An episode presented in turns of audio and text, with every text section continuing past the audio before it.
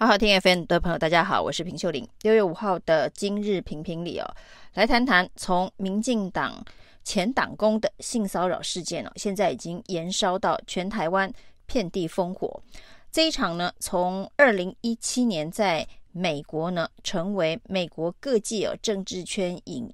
艺圈、文化圈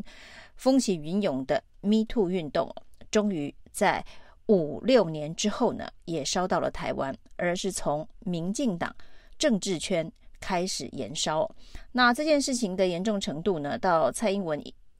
已经出面道歉了，因为大部分发生在民进党中央党部的青年部、妇女部的性骚扰事件。都是在他担任党主席任内所发生的。那紧急处理危机的是现在的党主席赖清德，不过呢，最该道歉的是之前的党主席蔡英文。那一连几天呢，赖清德在总统的竞选的行程当中哦，都可以看得出来是面色非常的凝重。赖清德要求这件事情呢，要彻底的处理哦，他也呼吁。请大家不要再以大局为重，一定要把相关的事件调查清楚。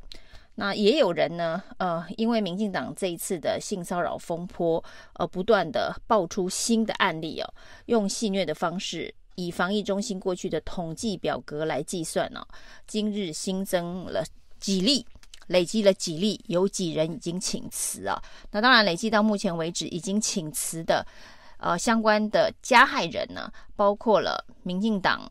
的这一个副秘书长许家田呢，这是第一起爆发的这个性骚扰案，当时的主管妇女部的主管呢，那当然呢，他的督导是林非凡，到现在为止赖清德还没有处理林非凡的问题哦，他表示要再经过进一步的调查，最后到底会不会要求林非凡退选呢？这恐怕是看赖清德处理整个事件当中呢，到底有没有设底线的一个关键指标。那除了许家田请辞之外哦，另外一位请辞的呢是民进党的组织部的副主任哦。那这发生的是另外一起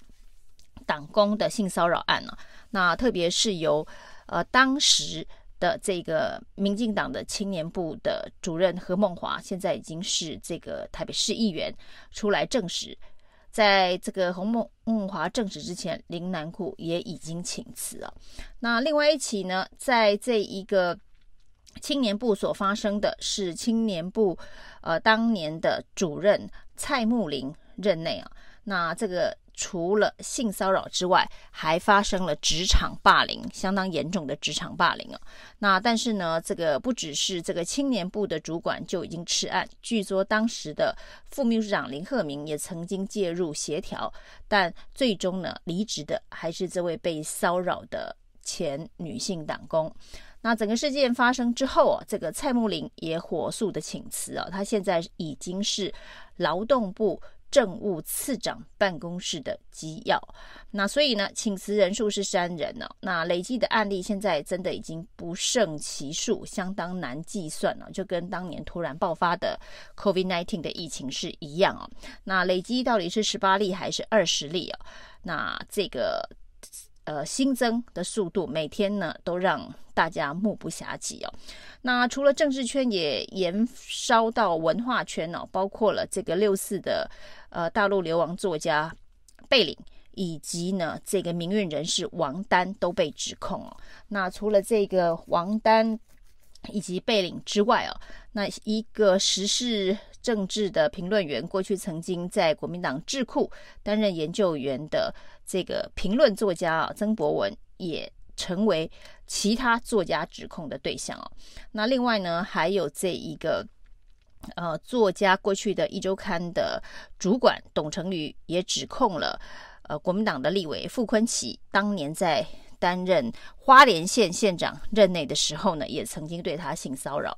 可以说是这一次的 Me Too 的运动呢，是。这个遍地开花，不过呢，也可以做出一些呃大致的整理跟分类哦。这个对于这场 MeToo 运动最后能不能够达到台湾社会整个性平的观念，以及呢各种救济机制的完备化，是相当重要的。恐怕是必须分开处理哦，否则呢，炒成一锅，最后又会跟所谓的选罢法排黑条款一样哦，就是呢。反正就是定了一个最严格的标准了，那到底会不会违宪？到底能不能够落实哦？在这个政治危机处理的呃最高指导原则之下，这些政客恐怕都很难顾及这些执行面的问题啊。那不过呢，在遍地开花之后，可以看出几种啊，一种当然就是呃，如果以疫情通报的。分类来看的话，叫做轻症啊。那轻症呢，就是一些政治人物的这个歧视性的发言、失言，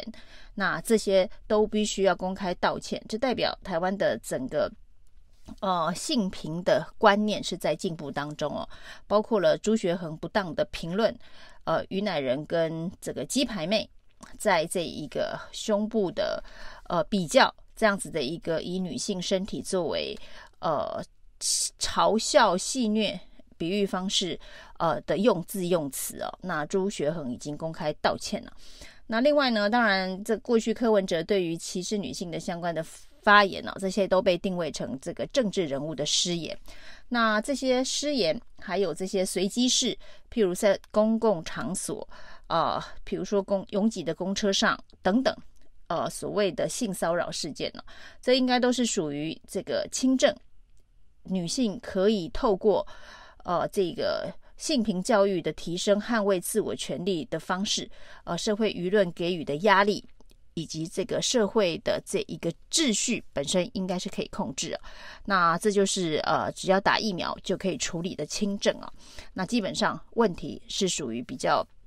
表层的，那另外可以分成比较中正的，就是呃，在某些特殊状况的考虑之下，这个受害人在当时呢并没有揭露，那没有揭露可能是基于呃同温层之间的呃影响力等等哦，譬如说像这个曾博文或者是王丹呃这样子的一个性骚扰，甚至呃接近性侵未遂。的相关的作为哦，那譬如说以王丹的这个指标案例哦，那王丹跟学生之间是不是有这样子的一个性骚扰甚至性侵的不当的行为？这次出面指控的呢是台北市议员林亮君的助理哦，那要求王丹要立刻道歉了。那他留手中是留存一些相关的呃证据的，那不过王丹呢完全拒绝承认。呃，有这样子的一个事情啊，那这件事情当然，呃，最终会不会走进法律的机制？而法律的机制呢，能不能够对于相关的作为做出裁定跟厘清啊？这也是非常值得关切的。那另外一种应该是被分类为叫做重症啊，那就是在譬如说职场当中以权势关系啊、所发生的性骚扰事件了、这次发生在民进党中央的党工。以部门主管之间的这一个事件呢，就是属于重症的部分了。也就是为什么大家会对于这件事情的严重程度啊，特别呃加以重视啊？因为呢，其实这些被害人在当时都有进行申诉，有向上申诉，有对外公开哦。那不过却没有得到应有的保护跟权利的。呃，保障，以至于在这么多年之后呢，呃，第一起案例是在事发九个月之后啊，他已经离开了呃这个职场，离开了这个党部之后呢，那当然呢，一些外在的原因呢，在他的这一个控诉文当中可以看得出来，他担心的是呃伤害他所爱的民进党，怕破坏民进党的选情等等啊，那所以呢，赖清德这一次呃立下的。标准是不用再以大局为重，就是不需要再担心是不是会影响民进党的选情，而为了保护挚爱的民进党而不敢公开哦，所以后续才会有这一连串的呃连相关的连锁效应哦。那这样子的一个所谓的职权所造成的性骚扰啊、呃，或者是这个不当的性的侵犯。相关的这个行为，那所谓的申诉机制如何能够明确的得到保障？就是所谓的上级压不压案，主管吃不吃案这件事情不会再发生哦，这个才是重点。那这一次民进党所展现出来的，如果能够把所谓的申诉的管道以及申诉呃必须处理的强制性放进不管是法律或者是呢呃这一个组织。内部的流程当中哦，那这是这一场 Me Too 运动哦，对台湾啊、最重要的贡献了，就是所谓的重症类利用权势呃所发生的这些性骚扰，要如何的保护被害人呢？因为不管是像傅崐萁的事件，或者是像王丹的事件、贝岭的事件，这些呢，目前为止所呈现出来的细节是当事人呃在当时。并没有透过有公权力或者是呃相关的组织上面的这一个申诉管道进行申诉，而是放在心里成为呃这长时间的创伤哦。那在此时此刻被引爆才呃踢爆，那所以呢，在没有申诉管道的状态之下，隐匿压抑了这么久，那这是台湾这个社会的文化上面呃的一个结构的问题。所发生的，但是呢，像民进党这样是有经过申诉管道，可是呢，这个申诉管道却没有办法让受害人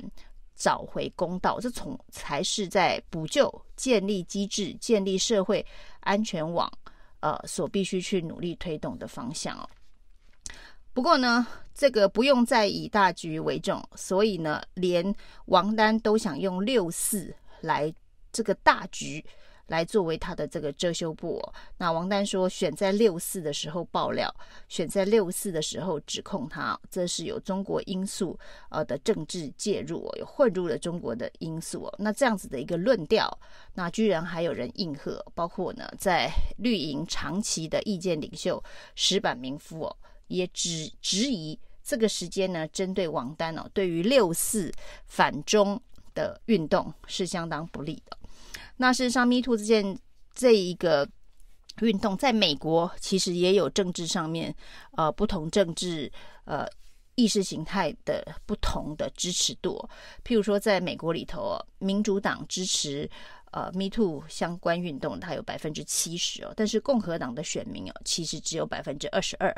以台湾过去的这个政治的文化跟意识形态的分别来看的话，这个支持民进党的选民里头哦，显然支持川普的比例并不低啊。所以呢，对于这个 Me Too 的运动啊，过去呢，对于民进党的传统的政治文化来说，呃，绝对是以大局为重。像王丹所谓的六四的大局，像石板民夫所说的这个抗中最重要的大局。所以呢，在这些政治大局的考虑之下，很多呃 Me Too 的申诉啊。是会被压下来，或是呢，呃，没有办法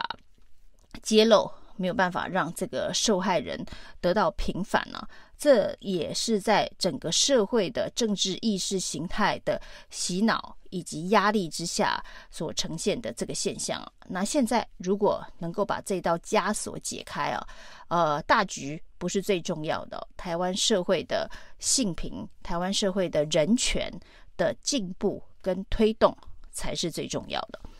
以上今天的评评理，谢谢收听。